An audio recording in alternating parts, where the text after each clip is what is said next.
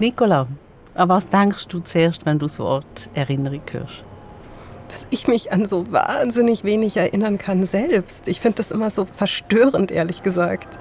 Und ich weiß nicht, woran es liegt. Vielleicht, das hört sich kokett an, aber daran, dass ich mein Leben so langweilig finde. Und deswegen lese ich ja auch so gern, weil da kann ich tausend andere Leben leben und dann am Ende nur meinen eigenen Tod sterben. Und ich finde sowieso, dass das Vergessen komplett unterschätzt wird. Und du? Ja, ich bin, glaube ich, das pure Gegenteil von dir. Ähm, das Wort Erinnerung, da denke ich immer zuerst das Haus von meiner Großmutter.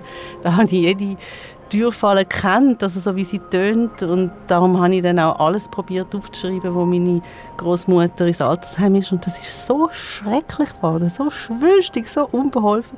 Ich habe es irgendwann vorgehört. Oh, wie schade. Ja, schade, ja. Ich, ich meine, da wäre sicher Zeugs drin gestanden, wo ich heute einfach schlicht nicht mehr weiß.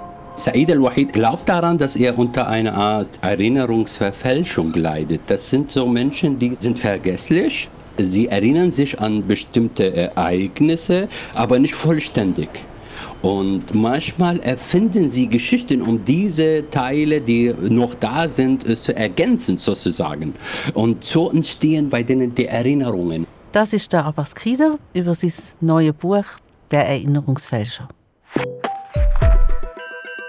Ich bin Franziska Hirsbrunner. Und ich bin Nicola Steiner. Und zusammen macht das zwei mit Buch. Zwei mit Buch, der Podcast, wo man zweimal im Monat über ein Buch und seine Welt redet. Heute ist es die Welt der Erinnerungen und die Welt von einem Menschen, der mit seinem Trauma muss leben muss.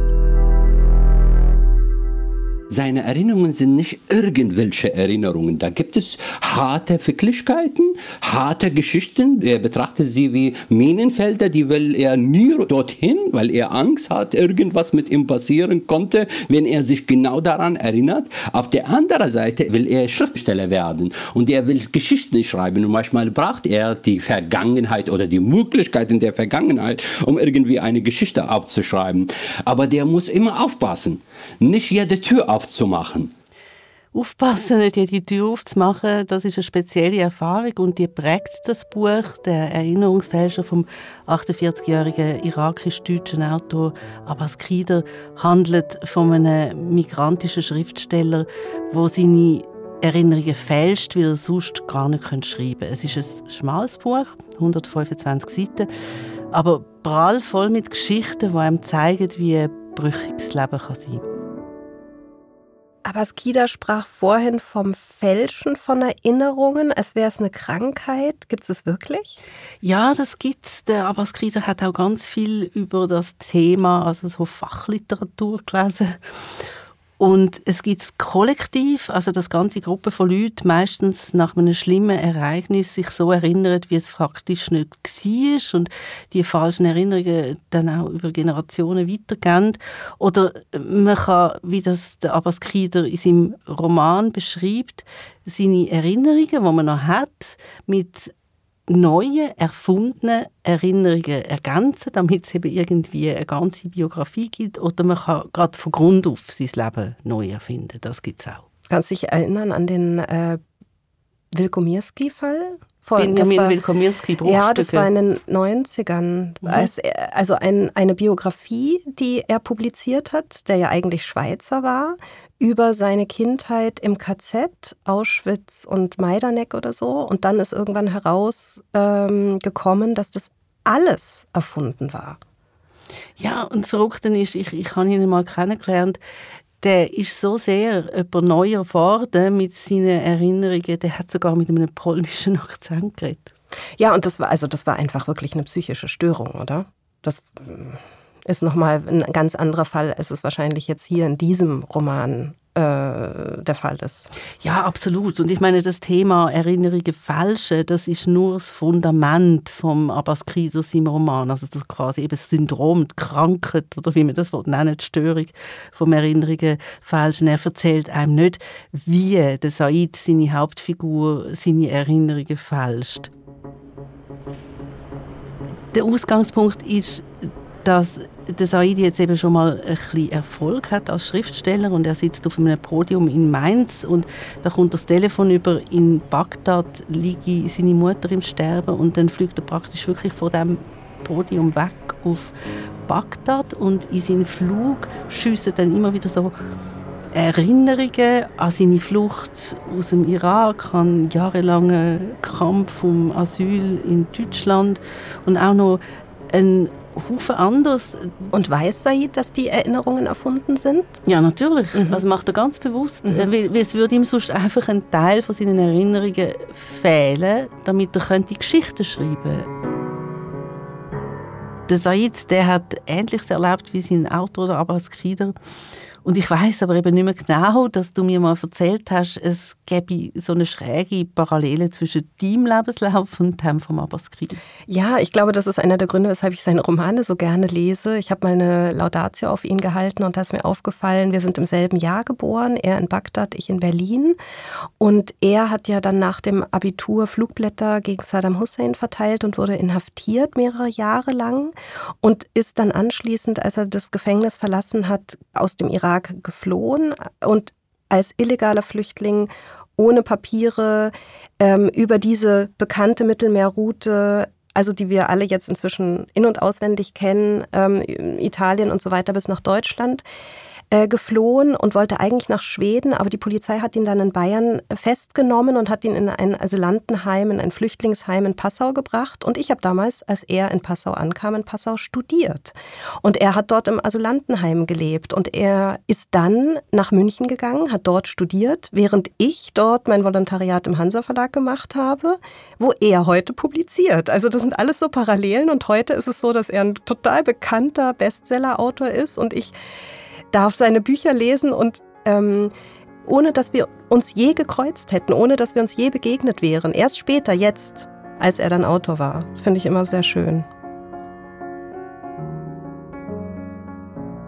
Bekannt worden ist er mit äh, die Orangen des Präsidenten. Das ist genau die Geschichte, die du vorher ja. erzählt hast. Also eben eigentlich sehr autobiografisch, wirklich, wie er ins Gefängnis kam und so weiter.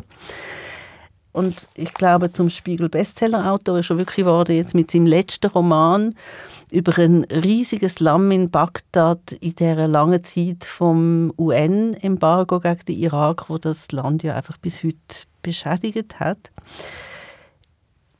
Ich habe mit dem Abbas Krider geredet. Ich habe ihn übrigens duzt. Wir kennen uns halt auch durch Interviews schon sehr, sehr lang. Es ist, glaube ich, technisch eines von meinen schlimmsten Interviews je. Wieso? Wir haben einfach die Leitung nicht hergebracht. Ich habe ja über Computerleitung, der Abbas Kider ist in Berlin, ich in Zürich, ich musste so müssen mit ihm reden und wir sind nie über den Punkt rausgekommen, wo der Abbas Kider erzählt hat, warum er die Form gewählt hat für das Buch, das er gewählt hat, eben der Flug und dann die Einschüsse von Erinnerungen. Und dann haben wir es am Abend nochmal probiert und da ist genau das Gleiche passiert. Der Abbas Kider erzählt von der Form und zack, gehen wir raus und er hat es fast vertätscht vor Lachen. ich habe jetzt alles vergessen. Immer. Schon letztes Mal bei den russischen Puppen. Oh Mann, oh Mann. Ich weiß.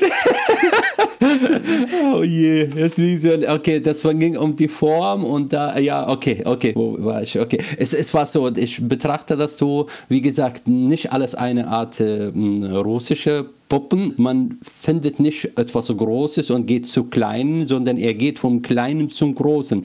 Der hm, kommt von der kleinen Puppe sozusagen heraus. Er macht alles kaputt und dann versucht das alles dann zusammenzubinden und die Teile zusammenzusetzen.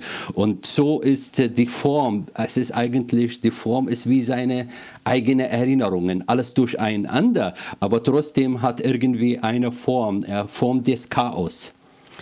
Ja, genau. Und eigentlich ist das ja bei allen deinen Romanen so. Also wenn ich jetzt an den letzten denke, Der Palast der Miserablen, dass sie so einen ausgeprägt roten Faden haben. Also da war es so, es, es gab die Geschichte eines Jungen, der vom Land in einen riesigen Slum in Bagdad kommt, dort aufwächst und gegenläufig ist es die Geschichte, wie dieser Junge verhaftet wird und mhm. ähm, dann gefoltert, äh, von Gefängnis zu Gefängnis gebracht und am Schluss vielleicht vergessen geht. Man weiß noch nicht mal, ob er überleben wird. Also mhm. die Sache mit dem roten Faden, passiert mhm. dir das jeweils oder machst du das ganz bewusst? In diesem Buch es ist tatsächlich, es ist ganz bewusst. Ich habe so zum Beispiel, es gab nur ein Ziel in diesem Buch, das ist die Reise nach Bagdad, um die Mutter zu sehen.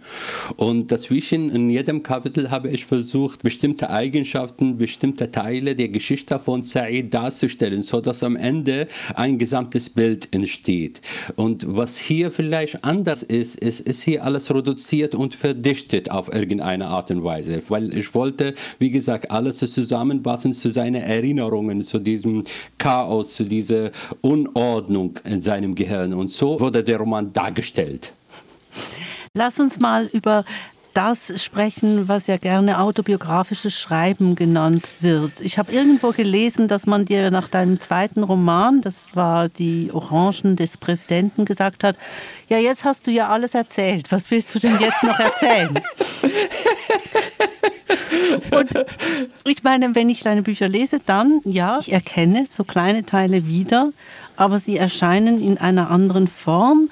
Und ich habe da überhaupt nicht ein Gefühl der Wiederholung, sondern ich habe eigentlich das Gefühl, es geht immer aus ganz verschiedenen Blickwinkeln darum, wie ein Mensch in der Welt steht. Also was, was ist es für dich oder was heißt das für dich eigentlich, immer wieder aufs Neue mit autobiografischem Material umzugehen?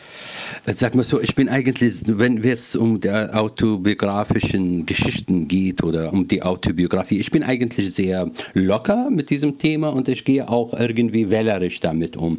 Wenn es irgendeine Geschichte zum Beispiel zu dieser Hauptfigur passt, verwende ich die und verfremde, ich ändere. Ich habe eigentlich mit diesem Thema kein Problem und ich schreibe natürlich Geschichten von verschiedenen Menschen. Said al-Wahid in diesem Roman ist ja ein ganz anderer Typ als die Figuren in den anderen Romanen. Die Geschichte ist auch ziemlich anders, aber natürlich die Perspektive ändert sich ständig, weil Menschen auch als Autor, ich ändere mich auch, ich sehe die Welt auch anders und die Figuren, die sind auch selbstständige Menschen, sozusagen in einem Roman, haben ihr auch eigenes Leben Leben und Eigenschaften und ihre eigene Geschichte. Und dadurch ist, sagen wir so, es ist schwierig, ob das Thema das ist, ob das ein autobiografisch oder nicht. Aber wie gesagt, ich verwende viele autobiografische Geschichten, aber in diesem Buch besonders spiele ich mit diesem Thema. Spiele ich mit diesem Thema, was ist Autobiografie, was ist Vergangenheit, was ist das Erinnern und wie man geht mit diesen Erinnerungen um und wie erinnert man sich. Unglaublich. Ich finde jetzt diese Passage im Gespräch, auch dieses Lachen von Abaskida, was ja wirklich so einmalig ist, ja, und irgendwie sich in seinen Texten abbildet. Also diese Kombination aus er erzählt Tragisches mit so einem Augenzwinkern. Es kommt aber mit einer Leichtigkeit. Er hat jetzt gesagt, das fand ich sehr schön, dass er locker mit dem autobiografischen Stoff umgeht. Das finde ich, merkt man. Und trotzdem spürt man die ganze Zeit, dass wirklich ganz tief unten was Ernsthaftes sitzt, was Menschliches sitzt, also Kenntnisse über Menschlichkeit und über den Menschen, die so profund sind und die sich so irgendwie durch diese durch diesen Humor, also es ist ja oft so Schreiben als Überlebenstechnik und aber auch das Lachen als Überlebenstechnik, ja, die bei ihm so finde ich immer wieder durchkommen. Das fand ich jetzt eine wahnsinnig treffende Passage, ohne dass ich das Buch gelesen habe. Also, ich erzähle dir jetzt ein bisschen etwas aus diesem Buch. Unter dem Strich ist es für mich wirklich ähm, ein Buch darüber, dass eine Flucht nie zu Ende sein kann. Und ich kann das so sagen, oder? Und das ist aber, wenn man es muss leben, ist es grässlich. Eine äh, von ähm, Said seinen Erinnerungen, die sind in der Vergangenheit, aber die sind auch so in der näheren Gegenwart. Ähm, kann das recht gut belegen, finde ich. Es geht um etwas völlig Normales und auch Schönes. Ein Mann wird Vater und beantragt ein Geburtsschein für seinen Sohn.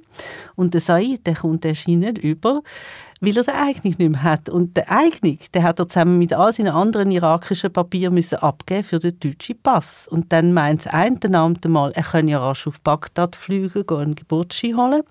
Und das andere Amt informiert das drittes, da bemühe sich ein Ex-Iraker um irakische Papier, das sagt sicher ein Dschihadist, mm. dem soll man sofort den deutschen Pass wegnehmen. Mm.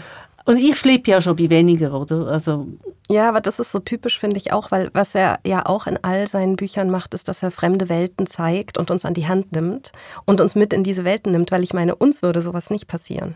Absolut nicht. Also für uns würde auch nicht wieder das Tor zur Hölle aufgehen, wie der Said denkt. Wir wissen ja nichts von Flucht zum Beispiel und der jahrelangen Angst, ob können bleiben wo man gelandet ist. Das ist eine Differenz, die hat mich wirklich beschäftigt beim Lesen und ich habe darum auch einen Schritt einmal aus dem Buch machen und habe bei zwei Traumaspezialisten angefragt, wie sie das Thema Erinnerung in ihrer Arbeit sehen. Ich habe mit dem Andreas Merker geredet. Er ist Psychologieprofessor an der Universität Zürich. Und ich habe mit dem Matthias Schick geredet. Er ist ärztlicher Leiter vom Ambulatorium für Kriegs- und Folteropfer am Universitätsspital Zürich. Beide haben das Buch übrigens gelesen. Oh, toll. Ja, es hat mich total gefreut und ich hätte ewig können reden mit ihnen. Ich gebe dir jetzt einfach mal einen kurzen Bericht. Also ich habe zuerst mit dem Matthias Schick geredet und da ist dann mal der Punkt gekommen, wo ich gesagt habe, dass ich mir manchmal selber schräg vorkomme, wenn ich als Redaktorin anhand von Büchern über Erfahrungen rede, wo ich letztlich keine Ahnung habe davon. Ich finde aber, das ist gerade einer der grossen Werte jetzt von dem Buch, dass der Autor Zusammenhang beschreibt und dadurch nachvollziehbar macht, auch für uns, wo wir so weit weg sind von deren Erfahrung. Und als ich das Buch gelesen habe, was wir geschickt haben, da habe ich auf jeder Seite gedacht, ja genau, genau das erzählen mir meine Patienten jeden Tag. Und gleichzeitig ist es so schwierig für andere, die die Erfahrung nicht teilen, das richtig zu bewerten und richtig einzuordnen. Und das ist übrigens auch ein Grund, nicht darüber zu reden, für viele von unseren Patienten nicht nur, dass die Erinnerungen so schmerzhaft sind, sondern auch zu wissen, dass sie nicht werden verstanden werden. Wissen, dass man nicht wird verstanden werden, das ist wirklich etwas, wo der Alltag äh, von der Figur von Abbas Krieder immer wieder prägt. Und es geht längst nicht nur so um einen kulturellen Gap, sondern wirklich um die weit offene Schere zwischen der politischen und auch monetären Situation im Irak und in Deutschland. Also der Said, der hat ja ein Instrument gefunden, das Fälschen von Erinnerungen, damit er schreiben kann. Und Schreiben ist auch ein Schutz, es ist eine Waffe, es ist eine Rettung. Aber natürlich hat mir dann der Matthias Schick erzählt, die Leute, die zu ihm kommen, die können ihre Erinnerungen nicht zähmen oder kanalisieren. In dem Moment, wo sich die Vergangenheit eben ihm ist, in den Alltag zu Beeinträchtigungen führt, von dem Moment an ist der Versuch, das zu verdrängen oder zu vermeiden, wie wir sagen, nicht mehr erfolgversprechend langfristig verhindert die Vermeidung eine Auseinandersetzung mit diesen Erfahrungen und entsprechend auch ist es dann eben nicht möglich, irgendeine Veränderung herbeizuführen. Und dann wäre die therapeutische Antwort darauf, dass man versucht, Rahmenbedingungen zu schaffen, wo so eine Auseinandersetzung erlauben, wodurch es dann auch möglich ist, äh, ich sage mal, die offenen Rechnungen, die man in dem Fall hat mit der Vergangenheit, die zu bearbeiten und dann mit der Zeit sich in Richtung Frieden schließen mit der Vergangenheit zumindest zu bewegen. Ich bin dann mit der Frage nach der Erinnerung bei traumatisierten Menschen auch zum Andreas Merker. Wie gesagt, er ist Psychologieprofessor an der Universität Zürich und eines von seinen Spezialgebieten ist die Klassifizierung von Traumafolgestörungen und er hat mir erzählt, dass die ICD, das ist eben die internationale Klassifikation der Krankheiten von der WHO, neu jetzt auch die komplexe posttraumatische Belastungsstörung aufgenommen wird. Die schauen ja wirklich immer so ein bisschen, was passiert auf der Welt und was ist wirklich heftig im Moment. Und heftig im Moment ist, dass ja auch so viele Jugendliche unterwegs sind, auf der Flucht sind. Und die müssen sich dann nicht nur mit dem, was sie auf der Flucht erleben, auseinanderschlagen, sondern die sind jetzt mit der Pubertät. Wir haben auch über das Motto von Abbas Kieders im neuen Buch geredet. Es ist von Klaus Mann. Es ist kein Verlass auf Erinnerung und dennoch gibt es keine Wirklichkeit außer der, die wir im Gedächtnis tragen. Und das Verrückte ist, hat mir der Andreas Merker gesagt, dass man durch ein Trauma könne vollkommen das Vertrauen in die eigenen Erinnerungen verlieren. Vollkommen. Dass die sozusagen so wie entfremdet von einem selber sind. Man hat den Eindruck, ja, stimmt das überhaupt, was ich mich erinnere? Man ist völlig verunsichert. Wir haben ja in der Sprache der Psychologie und Psychiatrie noch weitere Begriffe, wie zum Beispiel Depersonalisation, dass sich Betroffene als fremdartig oder unwirklich erleben. Und das kann sich zum Beispiel auch auf die eigenen spontanen Erinnerungen beziehen. Und das passiert häufig auch bei Traumatisierten. Also wir anderen haben häufig das Gefühl, ja, wenn wir uns erinnern, dann wird es wohl so gewesen sein. Bei Traumatisierten kommt häufig dazu, ich erinnere mich an irgendetwas, aber ich bin völlig unsicher, ob das so gewesen ist. Das finde ich wahnsinnig spannend, diese Unterscheidung zwischen Traumatisierten und wir anderen in der Art der Erinnerung, dass man denen nicht mehr trauen kann. Ja, das finde ich auch. Und mir ist plötzlich eingefallen, es gibt ja den genialen Buchtitel von James Joyce, Porträt eines Künstlers als junger Mann. Und für mich ist der Erinnerungsfälscher das Porträt von einem Künstler als ewiger Flüchtling. Mhm. Und ich habe noch Frage gefunden, als ich geredet habe mit dem Abbas Krieder, hat er immer mal wieder so nebenher ein Beispiel erzählt für das, dass er eben auch selber ein ewiger Flüchtling ist und dass er eigentlich auch sehr geleitet ist von seiner Vergangenheit. Aber Sachen, die ihm gar nicht so auf den ersten Blick ähm, klar sind. Also zum Beispiel hat er Kreditkarte, aber er muss immer mit mindestens 400 Euro Bargeld zum Haus aus. Also hat, als wäre er auf der Flucht. Ja genau, er lacht dann so, oder, wie er immer lacht und sagt dann ja und dann habe ich darüber nachgedacht und dann ist mir in den Sinn gekommen, ich bin, also in den Sinn gekommen, dann habe ich gedacht, ja, ich bin äh, jahrelang auf der Flucht gewesen, habe kein Geld gehabt und weil ich jetzt sofort wieder müsste flüchten, hätte ich wenigstens Geld. Und mit aus so einer Geschichte raus habe ich dann einfach so aus dem hohlen Buch, ohne nachzudenken, gefragt, ob er eigentlich auch schöne Erinnerungen hat an Irak es ist wirklich tatsächlich schwierig jetzt. Als, ja, ich muss zugeben, ich war als Kind, begann der Irak-Iran-Krieg, ich war Jugendlicher, begann der Golfkrieg ähm, in 91, dann ähm, 1993 war ich im Knast bis 1995, dann habe ich den Irak verlassen. So richtige gute Erinnerungen habe ich tatsächlich nicht, aber natürlich erinnere ich mich an Freunde, an die Familie, aber so alles gute Erinnerungen ist es schwierig, das zu betrachten, weil es war schon viele Traurige um diese guten Erinnerungen herum. Aber tatsächlich, woran ich oft erinnere und es richtig genieße, sind die Tauben. Ich war fast vier oder weiß nicht, vermutlich mehr als vier Jahre Taubenzüchter in meiner Kindheit oder so von, ich glaube von sieben bis elf oder 13 in diesen Jahren war ich Taubenzüchter und ich hatte viele, viele Tauben da bei uns zu Hause auf dem Dach.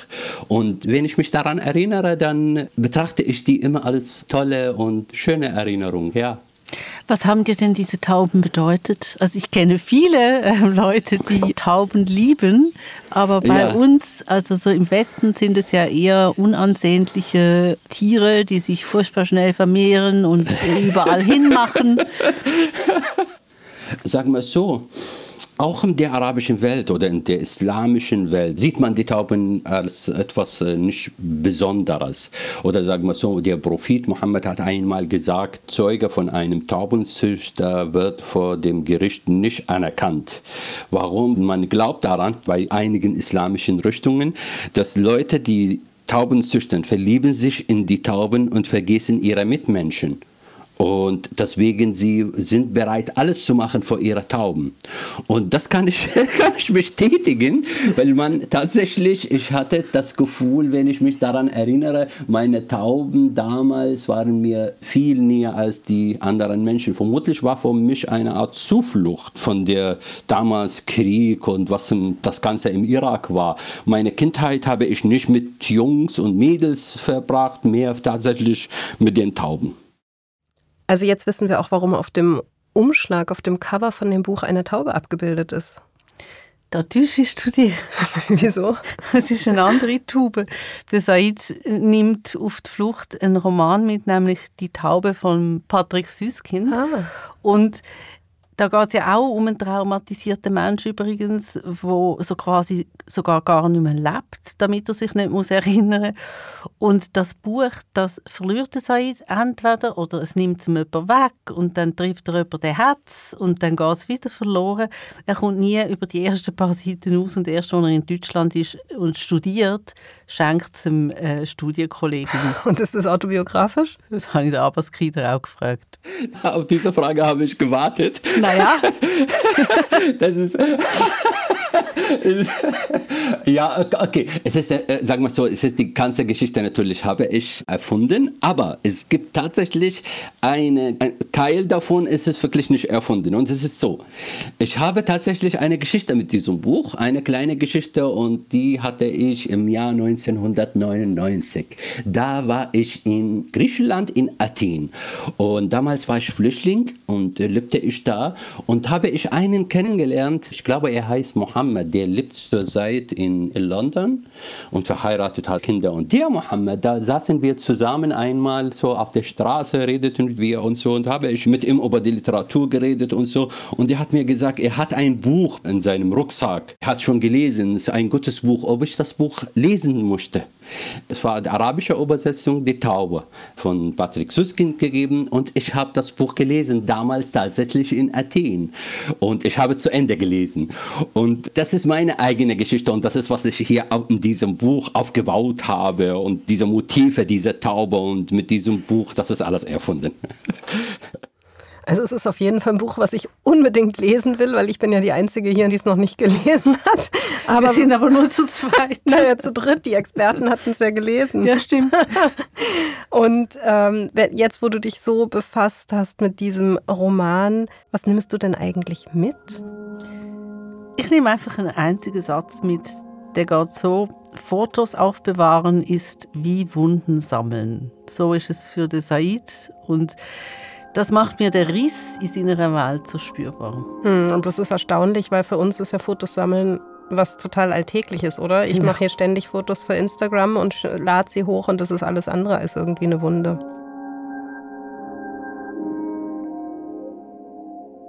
Apropos Instagram, du hast nachgefragt nach Erinnerungsroman? Ja, ich habe gefragt, welche Erinnerungsromane man unbedingt gelesen haben sollte und da kamen wirklich ganz, ganz viele tolle ähm, Ideen auf und Rückmeldungen, also sowohl von autobiografischen als auch von autofiktionalen, aber auch ganz fiktionalen Romanen. Ich habe, natürlich kam Marcel Proust auf der Suche nach der verlorenen Zeit. Es kam auch beispielsweise Weiterleben von Ruth Klüger, also die Erinnerungen von ihr an ihre Kindheit und Jugend und dann die Verfolgung unter den Nazis. Und dann kam natürlich eins meiner Lieblingsbücher von Julian Barnes vom Ende einer Geschichte. Das ist ja wirklich so das klassische Buch, was zeigt, dass Gedächtnis trügerisch ist und dass eigentlich Erinnerungsfehler die Regel sind und nicht ähm, die Ausnahme, ja. Der Avas Krieder hat übrigens auch noch einen Buchtipp. Ich habe ihn gefragt, und zwar ist das ein Sachbuch von der Rechtspsychologin Julia Shaw, das trügerische Gedächtnis, wie unser Hirn Erinnerungen fälscht.